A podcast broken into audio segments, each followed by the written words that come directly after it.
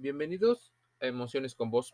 Hoy hablaremos de personas ingenuas, probablemente carne de cañón, personas con alta predisposición a ser abusadas y o maltratadas.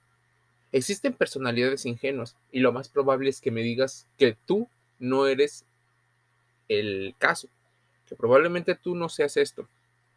Pero déjame decirte algo, muchos somos propensos a diversas situaciones, independientemente de nuestra educación o nuestra forma de ser. No es en vano que debas de escuchar esto, porque en particular todos tenemos alguno de estos rasgos, los cuales podrían ser gravemente aprovechados por una persona que suele tener la condición contraria, una persona de características abusivas. Las personalidades ingenuas, ¿quiénes son? Una definición rápida podría ser aquella persona con ausencia de mm, pericia, de habilidades, de experiencia, incluso con ausencia de, de cierto razonamiento para percatarse o huir de las adversidades. Las personalidades ingenuas se caracterizan, entre otros rasgos, por siempre ser bien pensadas, fáciles de engañar, sin malicia, por así decirlo. Hay un peligro, son excesivamente sinceros y con esa sinceridad esperan que las otras personas sean recíprocos con ellos. Es una sinceridad posiblemente tóxica, porque al dar esperan recibir las mismas situaciones. Son muy confiados o confían demasiado, tal vez demasiado pronto o en demasiada profundidad. Nunca o rara vez hablan mal de los demás. Suelen tener un perfil cuidador, así que las profesiones en las que se encuentran podrían ser enfermería, eh, docencias, trabajo social, en general algún trabajo relacionado con el cuidado y el apoyo de las personas, dedicarse al cuidado de los adultos mayores, dedicarse al cuidado de los niños, en general, posiblemente podría ser una relación con el síndrome del Salvador o de la Salvadora, salvar a los demás para también salvarse a ellos mismos. Suelen ser personas que se sacrifican por otros, tienden siempre a justificar o a excusar el comportamiento inadecuado de otros. Muchas veces no tienen límites y cuando intentan tenerlos, perdonan sin tener en cuenta eso. Perdonan posiblemente muchas cosas que no deberían de hacer. Ellos o ellas creen en el amor incondicional, en ese sin límites, en ese posiblemente amor romántico mucho más enfermizo porque les hace daño. Mira, tradicionalmente este tipo de rasgos se le atribuyen a los niños, pero lo cierto es que al igual que a todos los niños, debemos de enseñarles muchas cosas. Por ejemplo, que aunque el pensamiento mágico tiene una función, con el tiempo tienes que ir entendiendo que las fantasías son eso, fantasías. Y no importa la edad, el sexo, el nivel cultural, el nivel social o el nivel económico. El ser ingenuo es un rasgo que se aprende bien por modelos familiares o también por la falta de suficientes modelos familiares. Ejemplos, experiencias de vida o, por ejemplo, esos posibles em, contenidos que ahora están tan de moda. Hablemos de algo muy particular. Mucha gente cree que ser ingenuo es muy malo. Y puede decir que en buena parte sí, cuando eres adulto, cuando eres niño, tiene una función en ayudarte a mm, procesar la información. Mira, definitivamente, cuando se pasa la edad infantil, el ser ingenuo no puede ser una ventaja, o al menos no siempre. Cuando eres una persona bastante confiada, existen posiblemente organizaciones que busquen de ti para tenerte dentro de su perfil. Y ahí, posiblemente también, tu gran habilidad. Porque al ser una persona tan confiable, tal vez con tendencias perfeccionistas, seas una persona indicada para ejercer alguna labor dentro de, por ejemplo, una empresa. Desgraciadamente, cuando nos encontramos ante personalidades tóxicas, lejos de ser un buen lema para aplicar en las relaciones con los demás, se convierte en una autoexigencia, incluso una amenaza para la integridad y la salud emocional de las personas ingenuas. ¿Dónde puede llegar a ser más tóxico el ser un ingenuo? En todas y cada una de las áreas. Aquí, la persona ingenua puede ser si no se anda eh, con inteligente, víctima de aquellas personas que no tienen escrúpulos, aquellos sutiles manipuladores, narcisistas, psicópatas, que utilizan la mentira y la manipulación para solo lo que les conviene a ellos.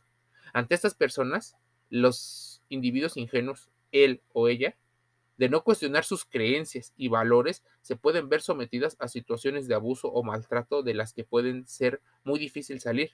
Primero, difícilmente se dan cuenta que se está produciendo. El principio de gradualidad les empieza a afectar, pues como hemos dicho, son personas que tienden a pensar adecuadamente. Ahora, ¿qué ocurre? Son personas que andan por la vida Em, pensando que a ellos no les va a pasar. Que eso es una situación que mm, solo les ocurre, por ejemplo, a la gente de la novela o a la gente tonta. Así que ellos no evalúan que pueden llegar a ser esas personalidades tontas. Entonces, si ellos no se consideran personas ingenuos, posiblemente están sobreestimando sus habilidades. Por no cuestionar sus creencias y valores, normalmente las personas tienden a pensar que está mal echarse para atrás, que está mal no poner límites, que la otra persona debe ser igual, porque así es la energía, porque así es la ley de atracción. Suelen tener un pensamiento mágico en más de un área. ¿Qué puede hacer una persona que es excesivamente confiada, que no ingenua, que se ve sometida a una situación, por ejemplo, de abuso por otra persona? Debería hacer caso a sus intuiciones y a sus sensaciones, y no tanto en sus creencias, valores morales o religiosos. Podría empezar a cuestionar conceptos como perdonar, consentir, merecer, incluso cuestionarse por qué el amor forma parte central de toda su vida. Para las personas excesivamente confiadas o ingenuas, estos dos conceptos son lo mismo. Tanto el perdonar y el consentir. Pero no lo son. No, no, no. Cuando estas personas consienten, lo que hacen es huir o dejar a un lado el malestar, el dolor. Es ese miedo al dolor que les ha producido relacionarse de una manera inadecuada, poco sana. No escuchan ni siquiera sus propias sensaciones.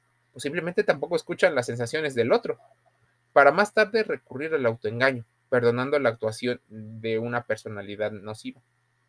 Este perdón malentendido y aplicado, lejos de hacer más consciente a la persona víctima del abuso, consigue todo lo contrario, lo aleja del nivel de conciencia y dolor que le servirá para estar alerta en las situaciones.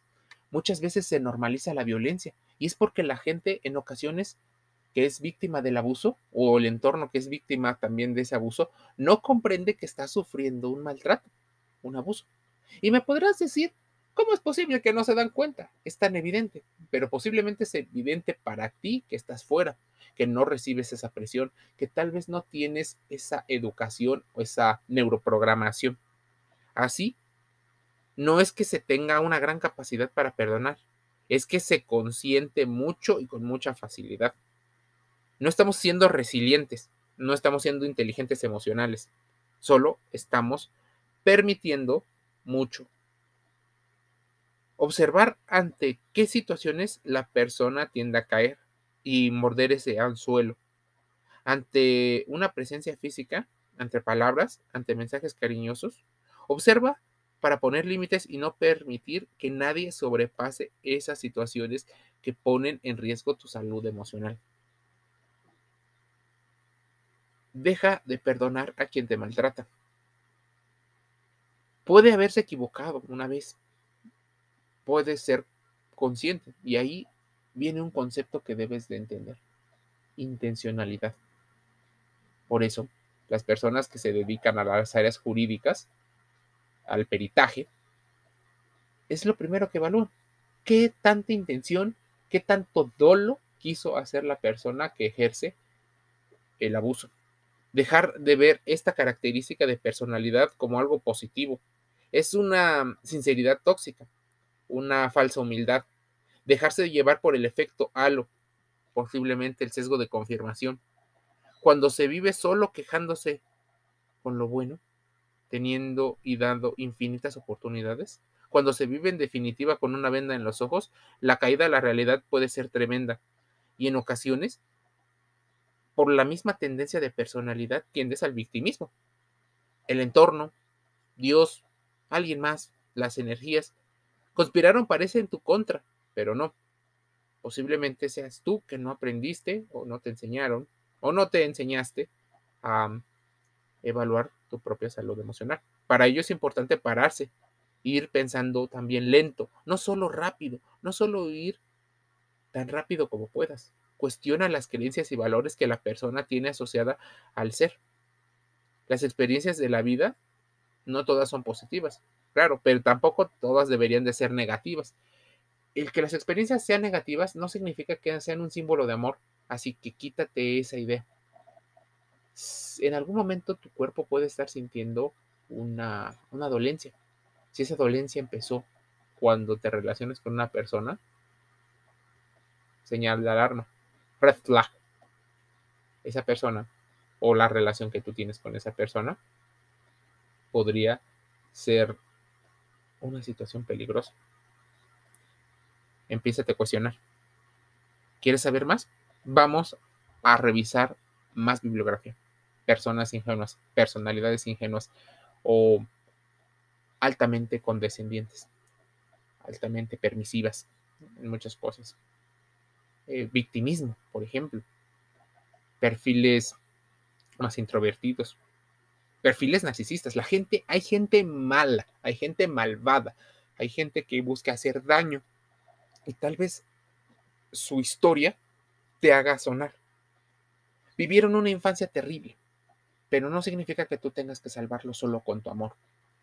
Hay personas que te cuentan su historia para que tú sientas una gran empatía. Y eso es también una característica de las personas ingenuas, su malentendida capacidad empática, porque no diferencian entre el concepto de simpatía y empatía, o empatía selectiva, vamos a llamarla así, en el cual, aunque comprendes lo que le pasa a la otra persona, no significa que tengas que salvarlo, que lo tengas que ayudar. Posiblemente ni siquiera te pidió la ayuda. Que te nace de tu voluntad ayudar a las personas. Eso está muy bien pero también tienes que entender que existen personas que se disfrazan de personas necesitadas en búsqueda de obtener beneficios, combustible emocional. Probablemente tú ayudas para también recibir, o posiblemente algunas carencias, o abundancia, o el deseo de abundancia de algo. Así que debes de tener eso en cuenta. Puede ser que no seas tan empático como pareciera sino que estás dando para recibir en la misma medida. Y esto, aunque se podría hablar como reciprocidad, muchas ocasiones el dar de más desgasta, crea una alta expectativa y esa alta expectativa genera ciertos malestares en la mente de muchas personas, sobre todo en las personalidades ingenuas, que tienen un pensamiento un poco más infantiloide o infantil. Métete emociones con vos. Suscríbete gratis a Spotify, Google Podcast y Anchor FM. Te un saludo.